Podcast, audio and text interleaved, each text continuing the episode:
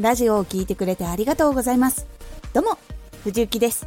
毎日16時と19時に声優だった経験を生かして初心者でも発信上級者になれる情報を発信しています。さて今回は目標のチェックポイント。これを最後まで聞いていただくと夢を叶えるための目標を間違いにくくなれます。少し告知させてください。あなたにとっておきの特別なラジオが始まっています。藤雪から本気で発信するあなたに送るマッチョなメソッドです。有益な内容をしっかり発信するあなただからこそ収益化してほしい。第6回公開中です。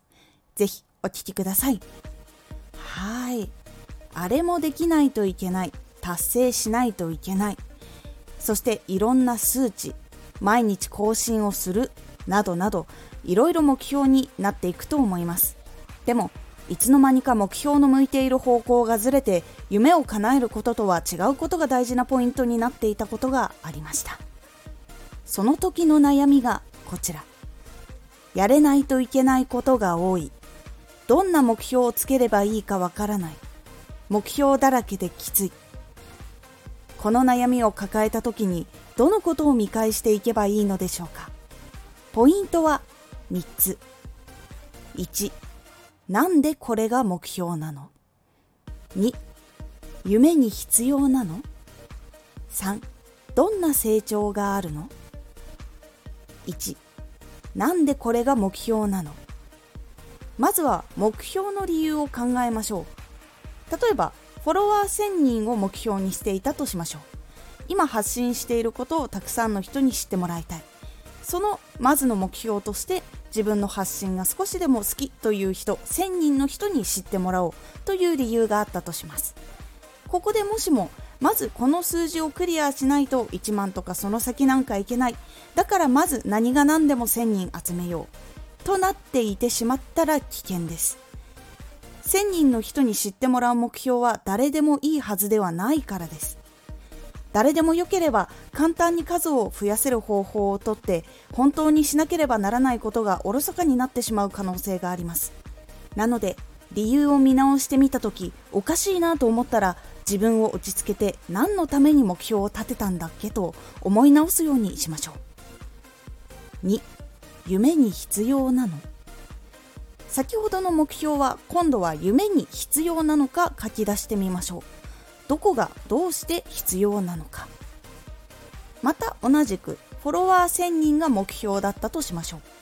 夢は今やっているカフェをたくさんの人に知ってもらっていつか訪れてもらうことだとしましょう。だとしたらフォロワーを集めたとしても集める人が変わってきますよね。カフェに行くのが好きな人コーヒーや紅茶が好きな人など集める必要があるでしょう。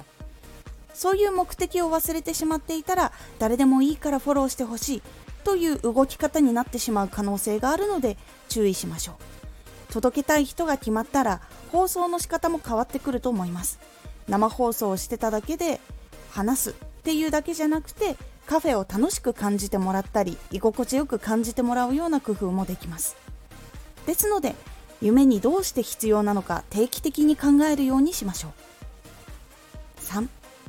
どんな成長があるの？最後はどんな成長があるかです。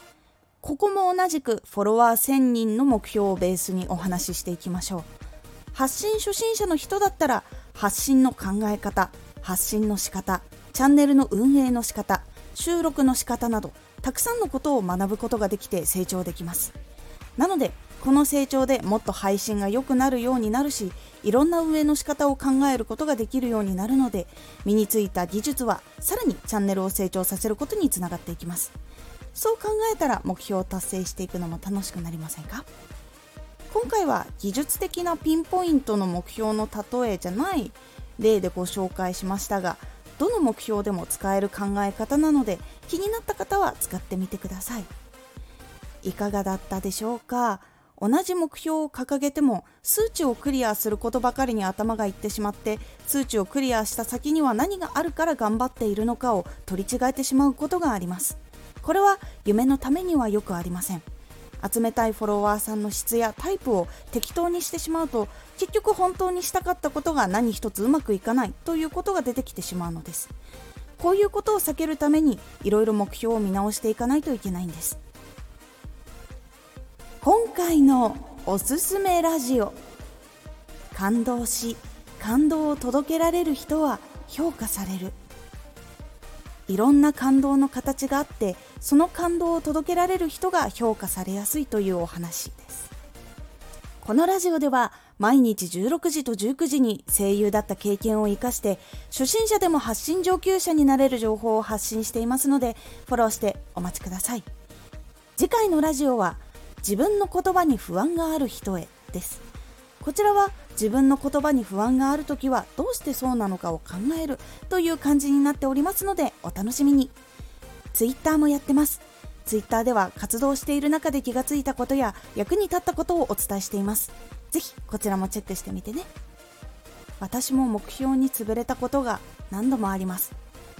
私は大体の人ができることができなかったことが非常に多かったのでそれができるようになるところからがスタート地点でした。なのでそのためには他の人が今できているように自分もできるようにならないとっていうことがすごく多くて自分を見失ってしまって何のために活動しているか分からなくなってしまったことがありました。そこから何のためにやるのかを考えるようになりました。今回の感想もお待ちしています。ではまた。